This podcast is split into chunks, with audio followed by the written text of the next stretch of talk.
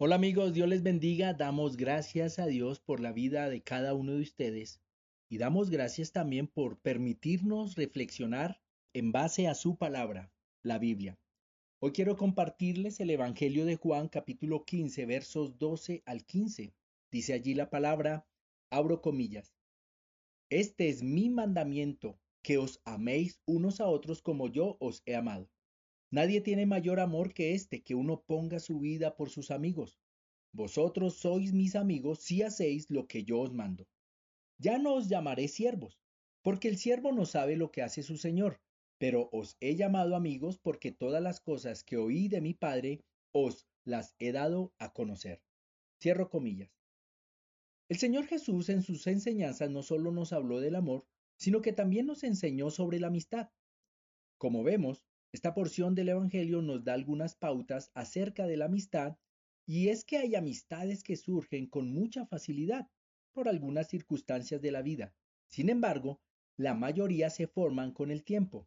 Por ejemplo, Jesús llevaba varios años compartiendo con sus discípulos cuando les llamó amigos y les explicó la diferencia entre ser amigo y ser esclavo o sirviente. Asimismo les explicó cómo una persona puede llegar a dar su vida por sus amigos, como él mismo lo hizo. Como primera medida vamos a hacer claridad sobre qué es la amistad. Se dice que es un sentimiento fraterno muy similar al amor de pareja, pero sin las manifestaciones románticas de este, evidenciado en la camaradería, confianza y cordialidad que puede presentarse entre dos personas. En las relaciones de amistad podemos encontrar también ciertos grados de amistad. Según su interés, encontramos aquellas amistades que buscan beneficios como el dinero o el placer y que terminan cuando los objetivos se cumplen o los gustos cambian. Ejemplo de ello son las relaciones de trabajo, negocios o placer. También encontramos otras manifestaciones modernas de la amistad en las que no nos detendremos mucho como son los amigos especiales, amigos con derechos, amigos íntimos y los falsos amigos. Y por último, tenemos aquellas amistades que están fundamentadas en una visión de lo bueno y la virtud de la vida, es decir, en unos preceptos morales y una cierta manera de comprender la existencia. No espera nada a cambio a no ser una sincera reciprocidad. Estas encarnan el verdadero sentido de la amistad, son de larga duración e inclusive para toda la vida.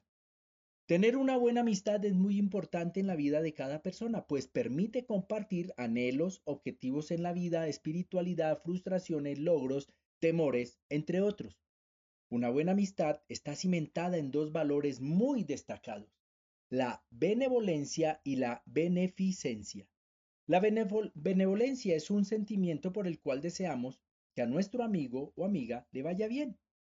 Beneficencia es, un, es una condición del espíritu que busca suplir lo que nuestro amigo necesita con los recursos que tenemos a mano.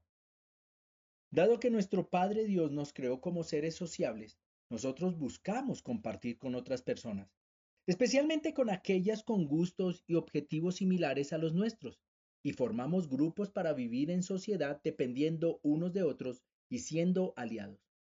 La amistad brinda al ser humano la posibilidad de compartir sus cuestionamientos existenciales en un ambiente de seguridad, con una persona de confianza que nos brinde una opinión desinteresada. Quiero regalarles algunas frases sobre la amistad. Las amistades de un hombre son las mejores medidas de su valía. Si quieres conocer a tus amigos, necesítalos. La amistad multiplica los bienes y divide los males. Amigo es aquel que llega para quedarse cuando todos se han ido. De otra parte, el amor es quizá el tema más hablado, comentado, experimentado, escrito por poetas, literatos, vivido y sufrido por toda la humanidad. El mismo Señor Jesús nos enseñó y demostró con su propia vida lo que es el amor. En Juan capítulo 13, verso 34 y 35 leemos, abro comillas, un mandamiento nuevo os doy, que os améis unos a otros como yo os he amado, que también os améis unos a otros. En esto conocerán todos que sois mis discípulos, si tuviereis amor los unos con los otros. Hoy no vamos a ocuparnos en tratar de dar definiciones del amor. Más bien hablaremos de algunas de sus aplicaciones o experiencias en nuestro diario vivir. El Señor nos habla de un mandamiento nuevo, que es precisamente el del amor. Aunque en realidad no es nuevo el amar al prójimo, pues desde la época de Moisés ya nos mandaba hacerlo. Lo que sí es nuevo es que el mismo Jesús se pone como el modelo de amor que basta el sacrificio por sus amigos. Así como en la amistad, en el amor podemos establecer varias categorías. El amor fraternal, que es equivalente a la amistad de lo bueno que vimos en el punto anterior y que en el libro de Proverbios lo describe así. En todo tiempo ama el amigo y es como un hermano en tiempo de angustia. El hombre que tiene amigos ha de mostrarse amigo y amigo hay más unido que un hermano. Está el amor filial. Es el amor de familia, de los padres por sus hijos, entre hermanos y parientes, es decir, entre personas que los une el vínculo de sangre y que están dispuestos a ayudarse en todo tiempo y necesidad. Está el amor eros o del matrimonio, que lo vemos en la carta a los Efesios capítulo 5, versos 21 al 29. A los esposos nos gusta mucho este apartado de la Biblia que dice que la mujer se someta en todo al marido. Sin embargo, y sin embargo, en el verso 21 nos habla del sometimiento de los unos a los otros. Sin duda alguna, que un hombre que ame a Cristo y lo tenga por cabeza suya, es decir, que piense y actúe como el Señor, y que ame a su esposa como Cristo amó la iglesia, un hombre que ama a su esposa de tal manera que esté dispuesto a dar su vida por ella, su esposa estará dispuesta a someterse sin ningún inconveniente. El Señor se sacrificó por su iglesia para purificarla y santificarla, para presentársela a sí mismo sin mancha ni arruga. Es deber del esposo procurar la pureza y belleza de su esposa. Esto va a contribuir para mantener viva la llama del amor. Y para terminar tenemos el amor ágape. Es el amor perfecto el amor de Dios manifestado a través del Señor Jesús, tal como nos lo expresa Juan 3:16 y también Primera de Corintios capítulo 13, versos 4 al 8. Te animo para que lo leas.